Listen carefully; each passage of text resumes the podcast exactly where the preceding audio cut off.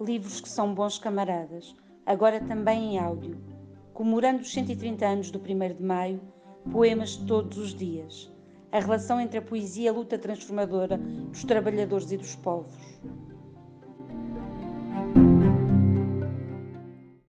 Fiamma Ace Pais Brandão, O Campesinato e o Operariado, lido por Carlos Paiva.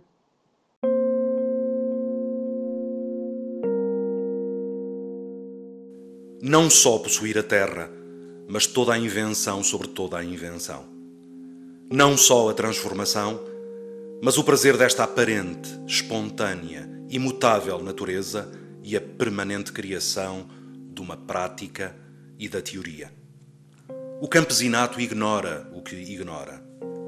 Desejemos que cumpra depois outros desejos.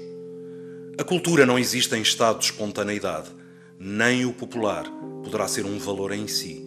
Só a cultura resultante da cultura e não das árvores, dos dialetos, dos complexos de máquinas.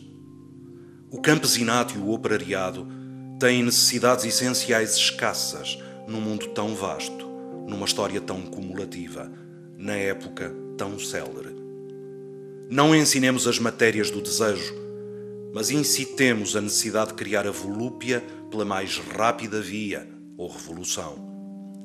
O campesinato e o operariado hão de ter necessidades absolutas, como o pensamento especulativo, os estilos, o caos órfico, o ócio ilimitado.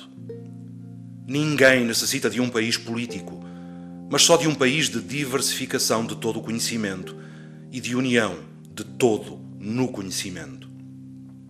Pela acumulação da teoria, o campesinato e o operariado vão desejar o internacionalismo. Esse era já o espírito da poesia e da física, acumulando uma linguagem em épocas. Para Filinto, em Portugal, a língua e a pátria foram matrizes. O progresso não é desejar uma pátria materna, mas a abolição deste arquétipo ou símbolo, assim como de um país uno, como tradução da unicidade de cada indivíduo nele, carente ou homogénea. Tampouco há valores culturais Toda a cultura é válida e todo o conhecimento é vasto, podendo, porém, ser mínimos em relação à soma, sendo, porém, apenas uma mínima refração em toda a história antiga e contemporânea. O campesinato e o operariado não exigiram ainda com vitalidade o conhecimento, o prazer do conhecimento, o prazer do prazer. À máquina deixaram o trabalho, que, sendo executivo, não é essencial ao homem ao homem, criarão o maior número provável de liberdades. Então, se formos ainda, como agora e sempre, a mesma imensa força de invenção, como não invejar Leonardo, que estava mais próximo em consciência do seu mundo do que nós?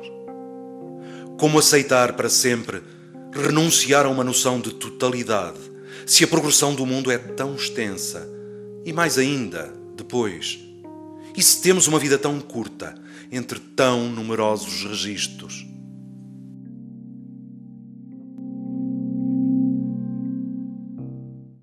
José Vultos Sequeira, na fábrica onde eu trabalhava, lido por Fernando Tavares Marques.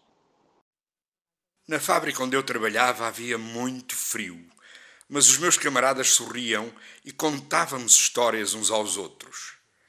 De vez em quando encandeávamos-nos e esfregávamos os olhos. Depois olhávamos admirados a perfeição da soldadura.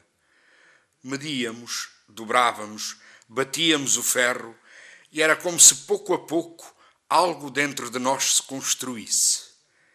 Tínhamos ali as nossas entranhas e o nosso jardim, e aquilo era como a nossa horta ou a nossa casa à hora do almoço.